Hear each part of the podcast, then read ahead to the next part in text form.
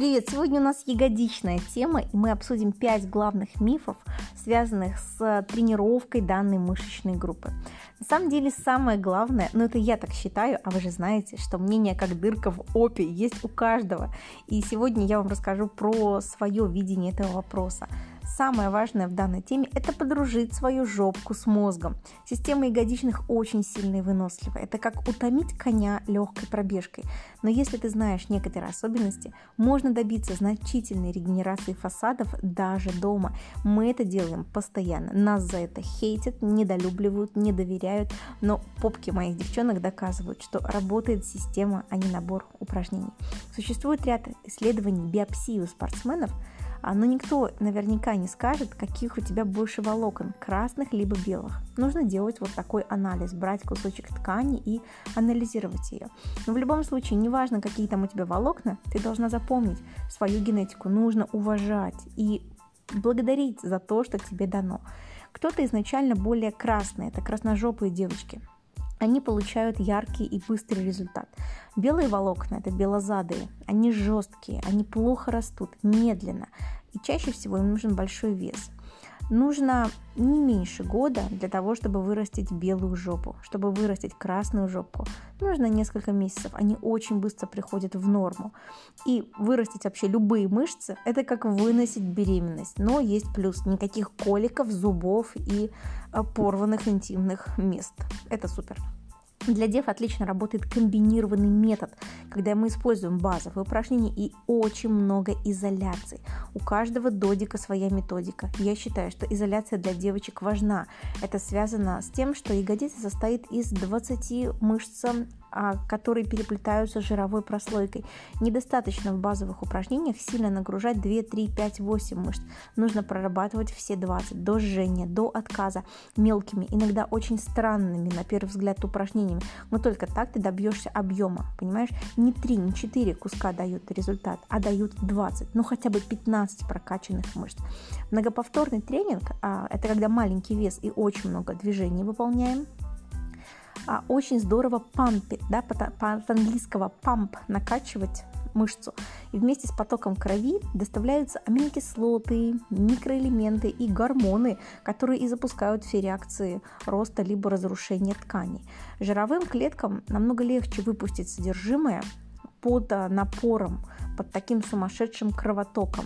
Вот почему на фото после мои девы выглядят как персики. Кожа розовеет, уходит бугристость, серость покрова. Но потому что мы кормили жопку кровью. Сейчас мы рассмотрим основные мифы. Чтобы накачать ягодицы, нужно приседать. Ну, в смысле, это заблуждение. Присед в первую очередь, это про четырехглавую мышцу бедра, про квадрицепс. Ягодицы включаются только после пересечения линии параллели на 80% упражнения приседания для ног. Квадрицепс перехватывает нагрузку.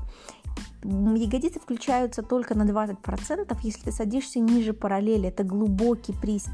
Он вряд ли доступен новичкам, которые еще не имеют достаточно хорошего а, растяжения в задней поверхности, у которых ахиллесовые сухожилия дубовые. Поэтому помни, приседаниями мы качаем ноги.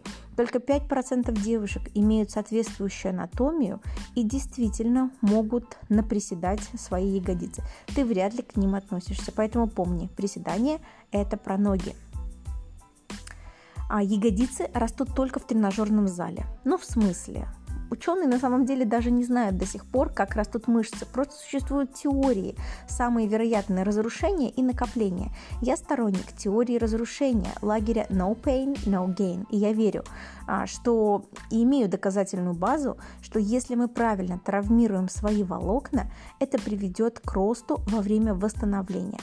Где ты будешь разрушать свои мышцы, не имеет значения. Важно как. Вырастить Кардашьян до определенных лимитов можно дома. Для жизни этого достаточно. Но если ты хочешь выступать на сцене в бикини, то, конечно же, нет. Тебе нужно идти в тренажерный зал. А можно мне большую попку и тонкие ноги? Милочка, ну тебе нужны тогда импланты, иначе не было бы такого примитивного запроса. Чтобы доскать свою огромную мясистую жопку, нужно иметь ноги чуть-чуть толще, чем у спички. Природа не даст тебе в натуральную вырастить ягодицы без фармакологии и химии. Ну, у тебя будет болеть спина банально из-за того, что ты не можешь носить свою попу в любом случае ноги будут качаться, потому что нельзя разделять ну, вот так круто эти мышечные группы.